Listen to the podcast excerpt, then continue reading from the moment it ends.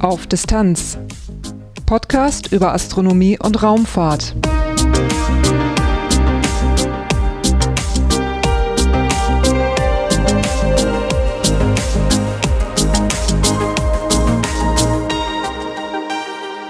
Hallo und willkommen bei Auf Distanz. Jährlich findet der deutsche CanSat-Wettbewerb statt. Höhepunkt dieses Wettbewerbs sind sicher die Raketenstarts mit den CanSats. Was ein CanSat überhaupt ist und wieso es diesen Wettbewerb gibt und wie er verläuft, darum geht's im heutigen Titelthema. Danach folgen einige astronomische Ereignisse und zum Schluss gibt's wie immer Infos in eigener Sache, dieses Mal mit einem Ausblick auf das Jahr 2018. Da ändert sich nämlich ein bisschen was. Durch die Sendung führt sie Lars Naber. Titelthema Im Titelthema dieser Episode von Auf Distanz geht es um den deutschen CanSat-Wettbewerb. Ich kannte diese Wettbewerbe längere Zeit nur von den Pressemeldungen. Letztes Jahr konnte ich mich beim Tag der offenen Tür beim STEC in Nordwijk ein bisschen weiter informieren. Das kann man sich auch anhören, nämlich in Episode 15 von diesem Podcast. Dieses Jahr hatte ich dann die Gelegenheit, die Startkampagne für den deutschen Kernzeitwettbewerb zu besuchen. Das war am 27. September 2017. An diesem etwas trüben Tag fuhr ich zum Flugplatz Rotenburg-Wümme bei Bremen. Dort wurden vor einem Hangar Transparente und Warnschilder aufgestellt und Antennen aufgebaut. Im Hangar arbeiteten Schüler an vielen Tischen und es lag richtig Spannung in der Luft. Es folgten Gruppenfotos und eine Sicherheitseinweisung.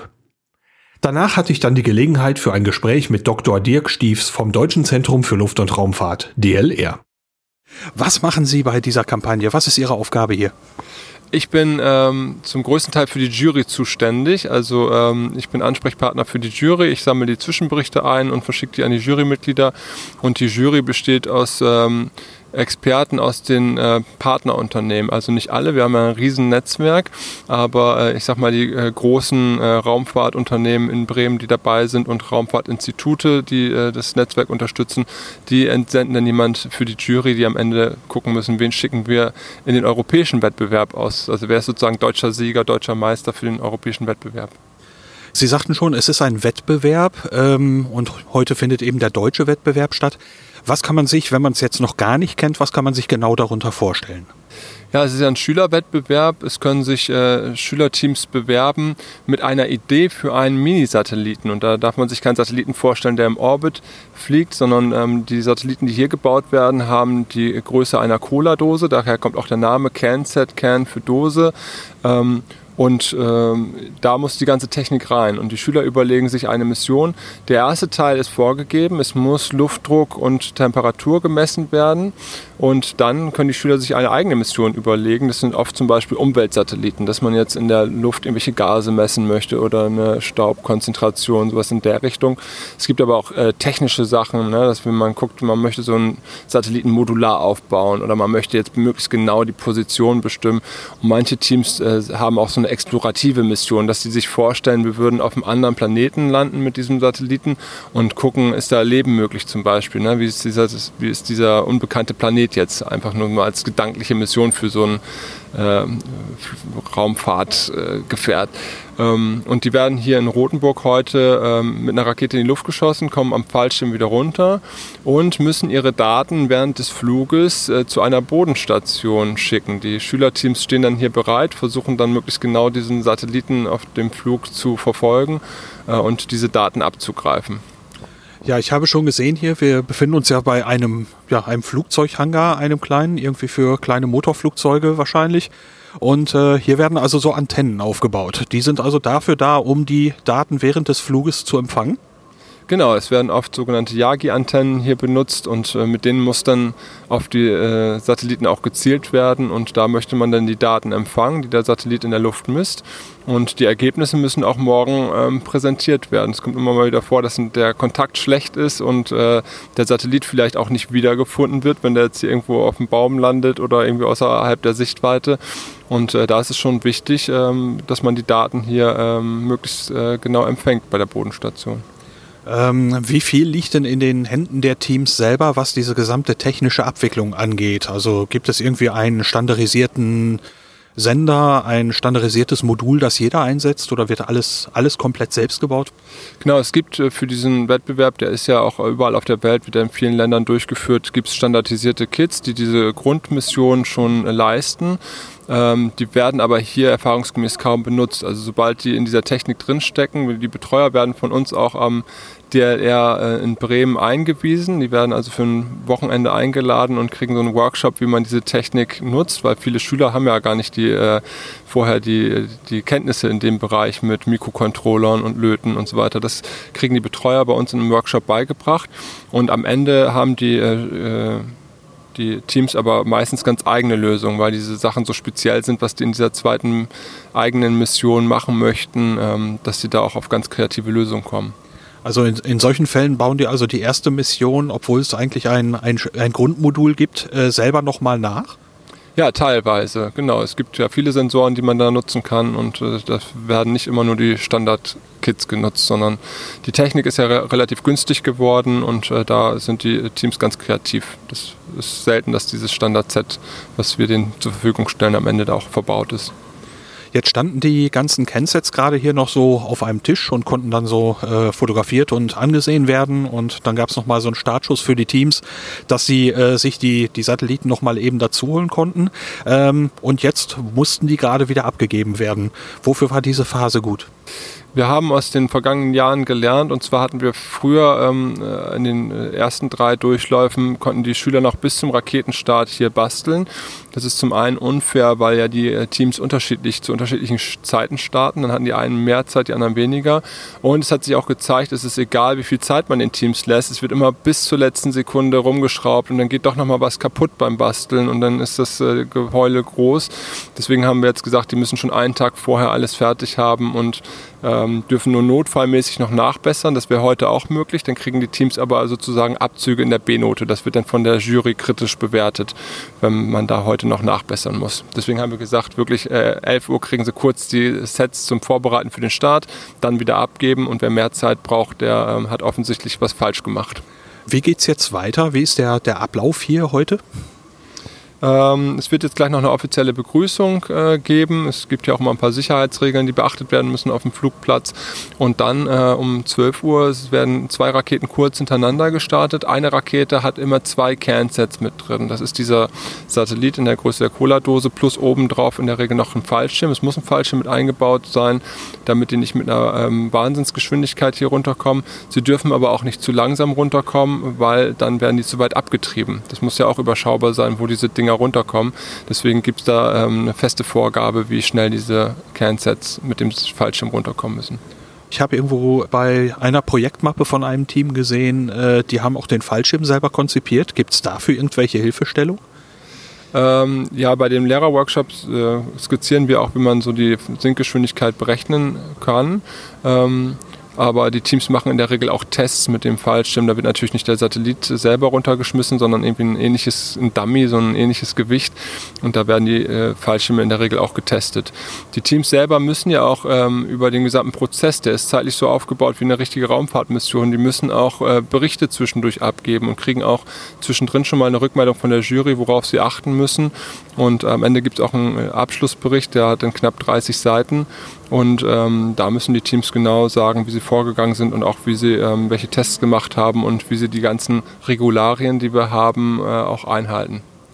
Das ist ja jetzt so eine ganze Menge, was so ein Team da eigentlich leisten muss. Äh, wie lange haben die Zeit dafür?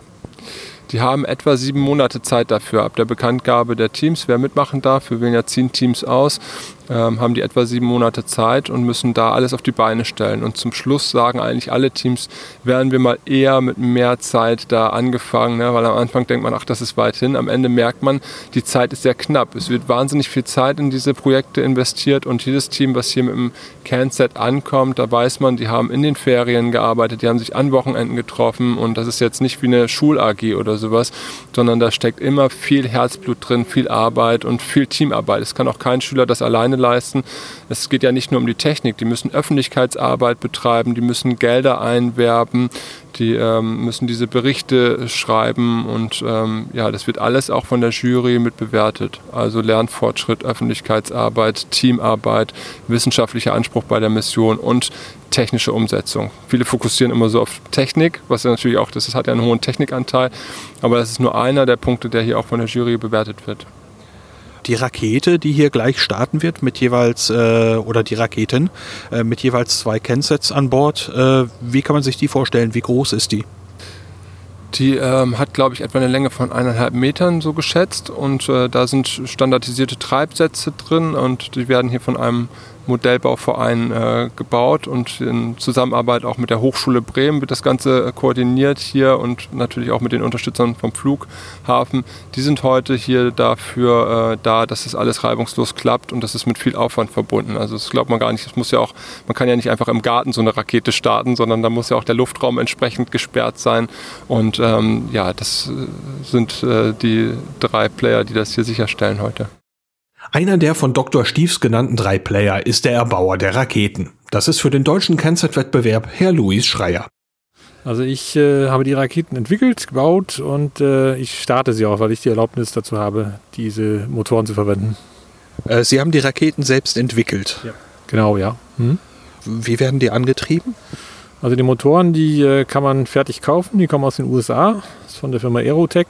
Ähm, die haben eine ganze Reihe von ganz klein bis sehr groß und äh, da kann man sich entsprechend die passenden Motoren aussuchen. Und wenn man die äh, entsprechende gesetzliche Erlaubnis hat, dann kann man die auch kaufen in Deutschland und entsprechend auf solchen Veranstaltungen auch verwenden. Jetzt hatten wir ganz äh, beim ersten Probestart heute Morgen hier so einen kleinen Knall vernommen. War das eine der Raketen?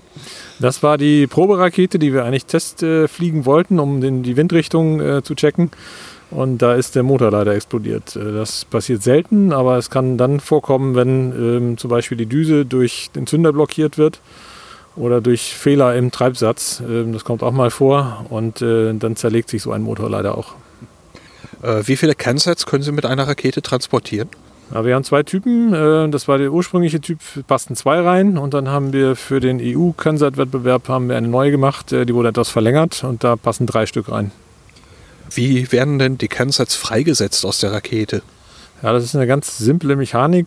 Das sind praktisch drei Kammern, die halb offen sind. Da ist ein Stück Schaumstoff drin. Das drückt die Kernsets praktisch raus und die Steuerung in der Rakete, die ähm, gibt so einen kleinen Haken frei über ein Servo und dadurch öffnet sich einfach eine Klappe, die fällt ab und dadurch fallen die Kennsätze raus. Was ist da so die Bedingung dafür, dass das Servo betätigt wird? Ähm, diese Höhenmesser, die da drin sind, ähm, die messen praktisch über den Luftdruck, ähm, rechnen die Höhe aus der Rakete und ähm, wenn sie ganz oben im Gipfel ankommt und praktisch wieder nach unten fliegt, dann setzt sie die Klappe auf. Das sorgt oh. dafür, dass die, dass die Satelliten dann eben rausfallen am höchsten Punkt. Mit welcher Geschwindigkeit äh, steigt die Rakete auf? Ähm, ehrlich gesagt, bei dieser habe ich das so noch nicht ausgerechnet, aber die liegen meistens so um die 250, 300 Stundenkilometer. Und äh, der maximale Höhe ist dann erreicht in welcher Zeit? Also 14 bis 15 Sekunden circa. Damit eine Rakete aber starten darf, müssen die Bedingungen passen. Der Luftraum muss frei sein und das Wetter muss stimmen. Dr. Stiefs weiß mehr darüber. Gibt es denn da irgendwelche bestimmten Ausschlusskriterien in Sachen Wetter, wo Sie sagen würden, ja, dann und dann starten wir nicht? Ähm, die gibt es, ähm, aber es muss schon sehr schlechtes Wetter sein. Also viele denken da ähm, an Regen. Was eher ein Problem ist, ist jetzt äh, stürmisches Wetter, weil dann werden die Raketen und der Kernzeit einfach zu weit abgetrieben. Also heute, es ist ein bisschen windig, aber insgesamt recht ruhig. Also sind heute keine Probleme zu erwarten? Eigentlich ist es fast perfektes Wetter. Äh, es ist ein bisschen diesig hier und deswegen müssen wir mal gucken, wie gut man die Rakete verfolgen kann. Die geht ja ähm, auf etwa 700 Meter, meine ich. Ähm, und äh, da muss man gucken, wie weit sehen wir das hier. Manchmal verschwinden die auch plötzlich in so einer Nebel-Wolkenschicht. Und äh, man muss ja immer auch verfolgen, wo die Dinger runterkommen. Das ist zwar sehr unwahrscheinlich, dass man hier getroffen wird. Trotzdem müssen alle, die hier rumstehen, die Augen in den Himmel richten und gucken, wo kommen diese Dinger jetzt runter. Ja, ich habe hier gerade auch so ein Hinweisschild gesehen, wo also eine stilisierte Person von einer Rakete am Kopf getroffen wird. Also man soll aufpassen hier. Wie kommt die Rakete selber wieder runter? Die Rakete kommt auch an einem Fallschirm runter. Also da ist ein Mechanismus drin, dass einmal diese Kernsets rausgeschmissen werden, wenn die ihre maximale Höhe erreicht hat, die Rakete. Und ähm, anschließend äh, öffnet sich ein Fallschirm und dann kommt die Rakete runter. Und Ziel ist es, dass man die Rakete auch wieder verwerten kann. Ein ganzes Stück vom Hangar entfernt war auf der freien Fläche des Flugplatzes Rotenburg-Wümme ein Pavillon aufgebaut. Darin wurden die Raketen mit den Cansets bestückt, danach wurden sie an einer Art großem Stativ angebracht und startbereit gemacht. Kameras durften recht nahe an der Rakete platziert werden, aus Sicherheitsgründen mussten Menschen einen größeren Abstand halten. Nach einigen Überprüfungen gab es dann den ersten Start. Per Funk berichtet Luis Schreier an die Teams im Hangar. So, ich melde mich hier vom Startplatz. Äh, wir wollen gleich die erste Kansat-Rakete starten. Zwei Kansats sind an Bord. Äh, die Rakete fliegt auf einem kommerziellen Motor aus den USA. Äh, hat circa umgerechnet in Gewicht circa 40 Kilogramm Schub der Motor, der da drin ist, und wird die Rakete auf circa 600 Meter hochschießen. Ähm, über den Durchgang, das funktioniert, der Luftraum ist frei und wir starten dann in 3, 2, 1. Yes! So, der Start ist mal gelungen. Ich verfolgte von dem Platz aus noch weitere Starts und fuhr dann mit zurück zum Hangar. Hier waren die ersten Teams damit beschäftigt, ihre Scanset-Flüge auszuwerten. Gruppen von Schülern waren um Notebooks versammelt. Hier mochte ich nicht stören. Aber einer der Teambetreuer hatte für mich Zeit. Ich bin der Hardy vom Snoopy Explorer Team aus Halle in Sachsen-Anhalt. Und äh, welche äh, Sekundärmission haben Sie sich ausgesucht mit Ihrem Team? Ja, unsere Sekundärmission ist die, dass wir mithilfe verschiedener äh, Sensordaten, zum Beispiel äh, Gaszusammensetzungen, äh, beziehungsweise auch Videoaufnahmen vorerkunden wollen, ob äh, also mit einem kleinen, kostengünstigen Satelliten vorerkunden wollen, äh, wie sind die Gegebenheiten auf einem unbekannten Planeten, um dann eine Entscheidung treffen zu können, mit einem, sage ich mal, größeren Landeobjekt dort zu landen oder eine gute Landeposition auszumachen. Wir haben auch Sensoren drin, die zum Beispiel äh, brennbare Gase ermitteln, Luftdruck und so weiter. Und äh, der Name Snoopy Explorer, wo kommt der her? Ja, mein Team hat sich da Folgendes gedacht. Äh, Snoopy kommt ja von Schnüffeln und Explorer halt erkunden. Und äh, wenn man unser Logo sehen wird, was man hier in dem Podcast natürlich nicht sehen kann, das ist ein Hund. Und in Anlehnung an äh, die ersten Weltraummissionen, wo also zum Beispiel Hunde, Leica zum Beispiel in, äh, mit einem Satellit ins Weltall geschickt wurde, um zu erkunden, kann man das mit Menschen auch äh, machen. Da haben wir den äh, Snoopy, das Schnüffeln und Explorer im Zusammenhang mit dem Logo Hund äh, genommen. Ja. Da, daraus setzt sich der Name zusammen. Wie groß ist Ihr Team? Wir sind fünf Leute und ich bin der Betreuer dieses Teams. Wir sind angetreten hier mit vier äh, jungen Leuten im Alter von 17 bis 18 Jahren. Eine junge Dame, die ist zu Hause geblieben. Äh, da war jetzt Abiturvorbereitung doch wichtiger. Und äh, Sie sind der Lehrer dieser Gruppe oder? Ja, ich bin der Teambetreuer. Ich komme von einer der Schule. Äh, wir sind nämlich ein Team, was aus Schülern zweier Schulen zusammengesetzt äh, ist. Das ist auch eine größere, also ist organisatorisch natürlich nicht ganz so einfach gewesen wie vielleicht Teams, die von einer Schule kommen. Wir mussten also uns von Anfang an da sehr gut organisieren, um die Leute, die teilweise auch im Abitur stehen, teilweise gerade mit dem Abitur fertig geworden sind, halt äh, organisatorisch, also äh, ja, das alles unter einen Hut zu bekommen. Haben Sie denn heute schon einen Flug gehabt mit Ihrem Kernset? Wir haben einen Flug gehabt. Äh, leider ist unser kleiner Mini-Satellit halbwegs in der Rakete stecken geblieben. Das hat uns nicht so befriedigt. Allerdings äh, im Gesamtauswertung äh, sind wir sehr zufrieden, weil wir bis 30 Sekunden vor dem Start keine Funkübertragung zustande bekommen haben und damit komplett alle Sensoren nicht eingeschaltet werden konnten.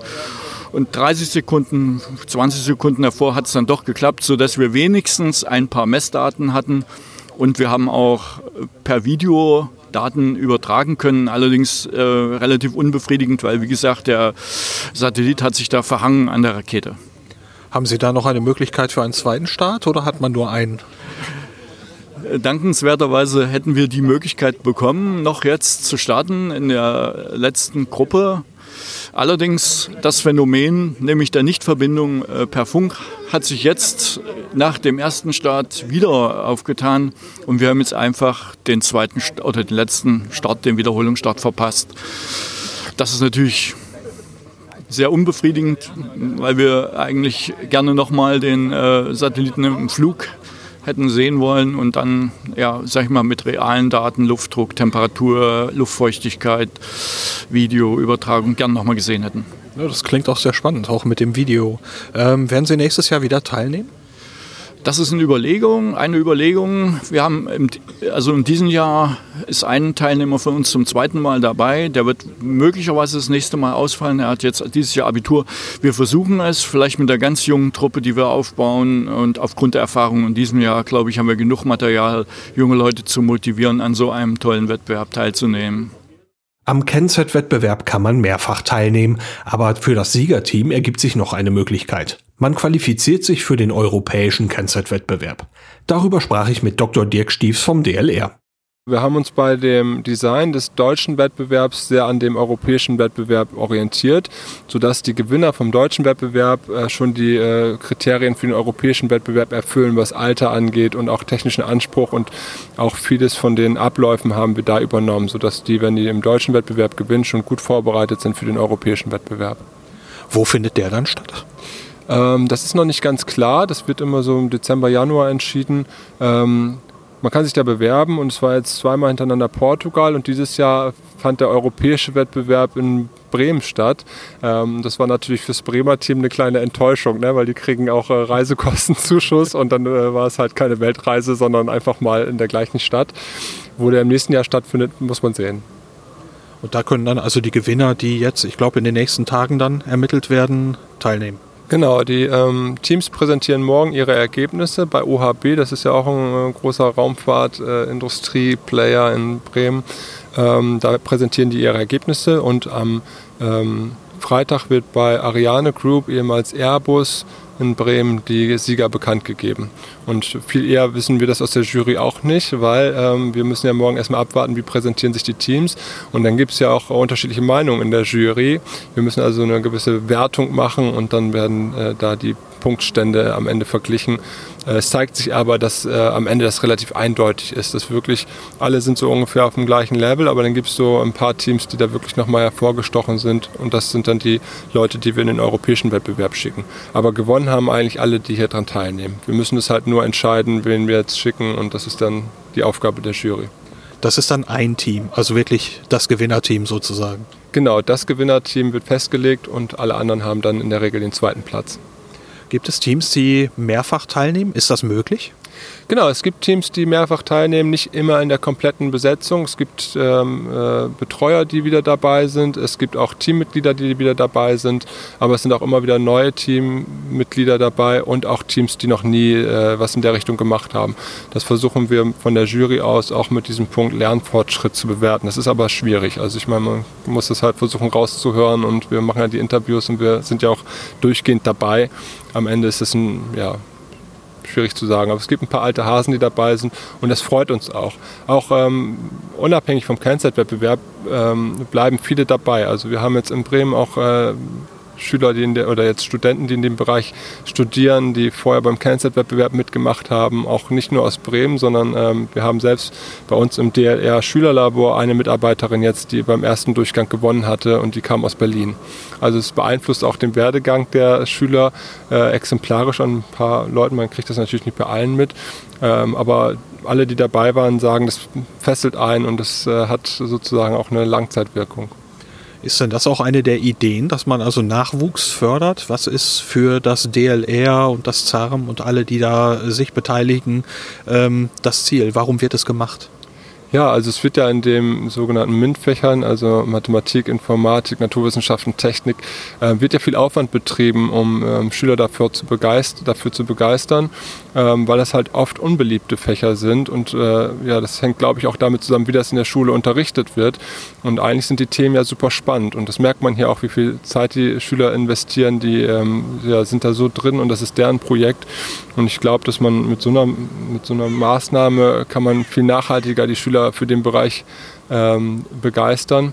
Und die Schüler, die hier teilnehmen, die sind ja auch schon recht alt. Es geht ja nicht nur darum, jetzt ein bisschen äh, Interesse zu wecken, sondern das ist schon, was die hier treiben, auch nah an dem äh, Berufsleben sozusagen. Da hat man ja auch solche Projekte und die Deadlines und äh, die Projektarbeit, die Teamarbeit. Und man sieht ja auch daran, wie viele äh, Partner hier aus der Industrie sich auch engagieren und von den Instituten. Das hat schon ein großes Interesse für die Firmen auch. Das ja, man hofft natürlich, dass man dann irgendwie auch ein Studium in dem Bereich erstmal angeht. Man kann das nicht sagen, wer am Ende jetzt zu DLR kommt, wer zu OHB geht. Wir freuen uns einfach, wenn es überhaupt in diesem Bereich Naturwissenschaften, Technik, äh, ja, wenn es dahin geht. Das wäre schon ein großer Erfolg. Ist denn der Wettbewerb jeweils ja ausgebucht oder bleiben auch mal Plätze frei? Nein, es bleiben äh, keine Plätze frei. Ähm, die Anzahl der Bewerbungen ist immer überschaubar. Äh, wir hatten im ersten Jahr sehr viel Aufmerksamkeit, sehr viele Teams. Da waren wir so an die knapp 40 äh, Bewerbungen. Äh, in den letzten Jahren ist es äh, knapp unter 20 geblieben, was aber auch eine groß, gute Größe ist. Es steckt ja viel Aufwand dahinter, ähm, das durchzuführen. Das ist nicht jetzt so ein Wettbewerb für die Massen nach dem Motto, hier bastel was und wir schmeißen es hoch oder sowas, sondern da steckt ja viel Aufwand dahinter. Das muss man sich gut überlegen, ob man da teilnimmt. Und solange wir zehn äh, gute Missionen, gute Teams dabei haben und die auch aus ganz Deutschland kommen, sind wir sehr zufrieden. Also ähm, es gibt welche, die sagen, ach, äh, ne, könnten es nicht mehr Bewerbungen sein. Ich finde, das ist eine gute Größe, um das äh, zu überblicken, um die Sachen auszuwählen und äh, ja, ich finde, so kann es bleiben. Hardy vom Team Snoopy Explorer hatte mir berichtet, dass es beim ersten Start Probleme gab und dass man mit der Funkverbindung kämpfte. Später erzählte mir Hardy, wie es im Team nach unserem ersten Gespräch weiterging. Man muss ja eins sehen, die jungen Leute, die hier auf ihre Satelliten in die Luft bringen wollen, die haben sich da mindestens ein halbes Jahr sehr intensiv darauf vorbereitet. Und an sich ist der heutige Tag hier mit dem Start der Raketen natürlich der absolute Höhepunkt. Und wenn dann irgendwas nicht klappt und so weiter, dann kann man sich vorstellen, dass äh, das schon für große Aufregung sorgt und auch, äh, naja, was ich extrem bewundere, gerade an dem Team von, von uns, äh, Cedric und äh, Fabian, dass sie doch mit extrem großer Ruhe auch in solchen Situationen versuchen, das Problem zu lösen. Und es ist tatsächlich gelungen. Wir haben jetzt die Möglichkeit, im zweiten Start nochmal eine Messung durchzuführen. Äh, die Organisatoren waren so freundlich, haben unser Team nochmal mit dem Auto abgeholt und fahren es gerade zur Startrampe, obwohl die anderen eigentlich schon alle dabei waren. Äh, finde ich große Klasse, dass man hier auch die Leistungen auch anerkennt und auch äh, wenn die Sachen vielleicht nicht genau auf den Punkt äh, funktionieren, dass man trotzdem dann noch die Chance bekommt. Kurze Zeit später startete dann auch schon die Rakete mit dem Kennzeit von Snoopy Explorer. Auf einem Notebook konnte man die eintreffenden Daten verfolgen. So, ich habe jetzt die fünfte Rakete, das ist eine mit drei Kennzeichen drin, die hat dann entsprechend etwas stärkeren Motor. Der Luftraum ist frei und äh, ich wünsche einen guten Flug in 3, 2,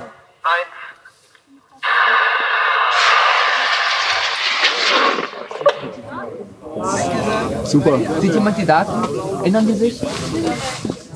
Ändert sich, ja. Ja, ändert sich. sehr gut ändert sich. 621, 6, wir sind 600 Meter, 549 Meter, 437 Meter.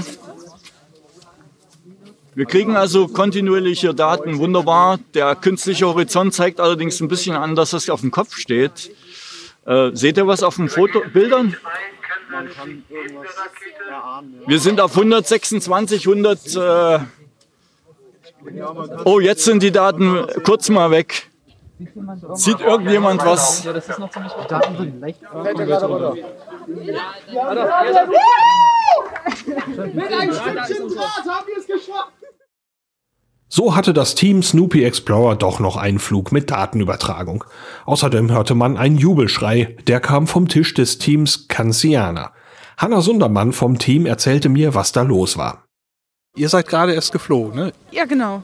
Und hat's geklappt? Ja, so halb. Also der Kensett ist an der Rakete hängen geblieben, aber er wurde ausgeschmissen, ist dann halt an der Rakete hängen geblieben. Aber wir haben Daten bekommen. Das heißt, der Funk hat funktioniert und da sind wir ziemlich glücklich drüber.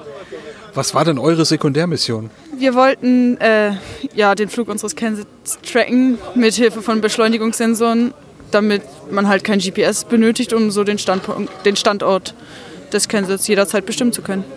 Jetzt glaube ich gerade von eurem Tisch einen sehr großen Jubelschrei gehört zu haben. Was war da los? Ja, das lag daran, dass der Funk nicht funktioniert hatte, so, äh, als die Rakete noch am Boden stand. Und sobald die Rakete dann aber ein paar Meter über dem Boden war, hat es halt funktioniert und wir haben die Daten bekommen. Das hat uns natürlich sehr gefreut, weil das gezeigt hat, dass es funktioniert hat. Und die Daten wirken soweit auch erstmal komplett, obwohl äh, der Kennset an der Rakete hängen geblieben war? Ja, wir haben 88 Sekunden Daten bekommen. Das ist ziemlich gut und da freuen wir uns sehr drüber. Der Kennzeit der Kansiana flog zusammen mit dem Kennzeit von Snoopy Explorer in der vorletzten Rakete des Tages. Kurz darauf flog noch eine Rakete, danach wurde ziemlich schnell zusammengepackt. So, an dieser Stelle könnt ihr euch selber nochmal einen großen Applaus geben für einen erfolgreichen Kennzeit-Wettbewerb bis jetzt. Und jetzt warten wir natürlich nur noch darauf, dass die Kernsets eingesammelt werden. Und äh, ja, ich wünsche euch an dieser Stelle einen schönen, äh, schönen Restwettbewerb. Ihr habt noch viel Arbeit vor euch, präsentiert das alles erfolgreich. Und äh, ja, es hat viel Spaß gemacht. Äh, gerne wieder. Ja, kommt, kommt wieder mit eurem Wissen, was ihr jetzt hier gesammelt habt. Äh, mutigt andere Teams und Schulen und Schüler und Lehrer. Und dann äh, sehen wir uns vielleicht wieder. Alle Starts sind gelaufen, alle Kensets sind geflogen und bei mir ist ja nochmal Herr Dr. Stiefs. Wie ist aus Ihrer Sicht der Tag gelaufen? Ja, ist wahnsinnig glatt gelaufen. Wenn man es mit den letzten Jahren vergleicht, äh, wo es ja auch schon gut war, heute äh, hat man gemerkt, dass sich das alles schon eingespielt hat. Wir hatten nur drei äh, Cansets, die es nicht aus der Rakete rausgeschafft haben, beziehungsweise sich verheddert haben in der Rakete.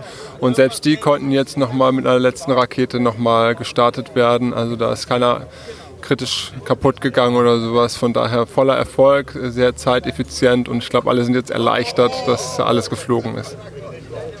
Gibt es irgendwas, was Sie selber so mitnehmen noch fürs nächste Jahr? Ja, vieles äh, hat sich bewährt von den Änderungen. Ein paar Sachen müssen sich noch mehr einspielen. Wir haben das ja, habe ich ja erzählt, weggelassen, dass die heute noch basteln dürfen und ähm, ja, man muss an einigen Stellen vielleicht noch mehr Puffer für nächstes Jahr einbauen, aber das ist halt so, wir verbessern uns jedes Jahr aber das äh, läuft schon alles sehr rund und äh, ist, ja, vieles hat sich bewährt und das werden wir auch so weitermachen. In unseren Gesprächen hatte mir auch Hardy vom Team Snoopy Explorer erzählt, wie er den Wettbewerb erlebt hat. Ich bin in verschiedenen anderen Wettbewerben auch unterwegs als Betreuer bei Jugendforscht und so weiter. Aber ich muss sagen, dieser Wettbewerb, äh, der hat schon ist schon etwas ganz Besonderes. Und ich finde es unglaublich, was die Organisatoren hier auf die Beine stellen. Äh, das ist, sowas habe ich noch nicht gesehen. Und einen ganz herzlichen Dank an alle, die hier in irgendeiner Art und Weise in die Organisation Vorbereitung involviert sind. Das sind junge Leute, die in den letzten Jahren teilgenommen haben, die jetzt hier aber schon äh, das Ganze, die ganzen Fäden in der Hand halten und viele, viele andere. Wir sehen hier Dinge, gerade im Bereich der Weltraumforschung, wo man sonst überhaupt nicht herankommt. Das finde ich ganz großartig. Und das nochmal vielleicht als Punkt, wo ich doch auch hochmotiviert bin, im nächsten Jahr selbst junge Leute mitzufinden, die bereit sind, dann doch diese Strapazen auf sich zu nehmen. Denn die Vorbereitung ist äh, extrem aufwendig. Die meisten haben nie mit äh, dieser Art von äh, Aufgaben zu tun gehabt, von Löten über Softwareentwicklung und so weiter. Und das wird eine echte Herausforderung. Nochmal, vielen Dank. Soweit das heutige Titelthema zum CanSat-Wettbewerb 2017. Zwei Hinweise habe ich noch zum Abschluss. Die Töne für die Raketenflugsequenzen, die habe ich für diesen Podcast etwas gestrafft und habe ein paar Pausen und Störungen entfernt. Außerdem habe ich bei YouTube einen kleinen Film bereitgestellt, den ich aus Fotos und kurzen Videoclips zusammengeschnitten habe. Ein Link dazu gibt's natürlich in den Shownotes auf der Homepage. Astronomische Ereignisse die astronomischen Ereignisse habe ich wie immer mit Erlaubnis von Heiko Ulbricht verwendet. Nachgelesen werden können sie auf der Homepage der Zeitschrift Sternzeit. Am 27. Dezember steht um 23.20 Uhr der Mond beim Planeten Uranus in 4,8 Grad Abstand. Dafür braucht man optisches Hilfsmittel, um das zu beobachten, zum Beispiel ein Teleskop. Am 30.12.2017 ist die ganze Nacht schon mit Einbruch der Dunkelheit der Mond zu sehen, wie er durch den offenen Sternhaufen Hyaden spaziert. Das kann man mit bloßem Auge sehen, aber ein Feldstecher könnte hier die Beobachtung noch etwas reizvoller machen. Dann springen wir ins Jahr 2018. In der Nacht vom 3.1. zum 4.1. wird das Maximum der Quadrantiden erreicht. Das ist ein Sternschnuppenschwarm. Den kann man schon ab Anfang des Jahres beobachten. Aber im Maximum von 3. auf den 4. da kann man natürlich deutlich mehr Meteore sehen. Bei freier Sicht etwa 100 Stück pro Stunde. Am 7. Januar um 5 Uhr morgens steht der Mars bei Jupiter. Der Abstand beträgt nur 13 Bogenminuten. Das heißt, für das bloße Auge werden diese beiden Planeten beinahe verschmelzen und in einem Teleskop wird man die Gelegenheit haben, Jupiter und Mars gemeinsam zu beobachten. Auf Distanz ganz nah. Und nun kommen wir schon zum Schluss der heutigen Episode, aber einen kleinen Ausblick auf 2018 möchte ich noch geben. Dann soll alle zwei Wochen Mittwochs eine neue Episode erscheinen. Dabei sollen sich Episoden mit einem Titelthema und Episoden mit Kurzmeldungen abwechseln. Das wird erstmal ein Experiment und wenn es nicht klappt, dann geht es mit der alten Struktur weiter wie bisher. Aber wenn das gut ankommt, dann geht es eben auf die neue Weise weiter. Dann möchte ich natürlich noch herzlichen Dank sagen. Es gab einige neue iTunes-Sterne für diesen Podcast. Vielen, vielen, vielen Dank. Da freue ich mich wahnsinnig drüber. Und das war's dann auch schon für diese Ausgabe von Auf Distanz. Durch die Sendung führte sie Lars Naber. Ich wünsche einen guten Start ins neue Jahr. Ich hoffe, im neuen Jahr hören wir uns dann wieder. Bis dahin, danke fürs Reinhören und bis bald.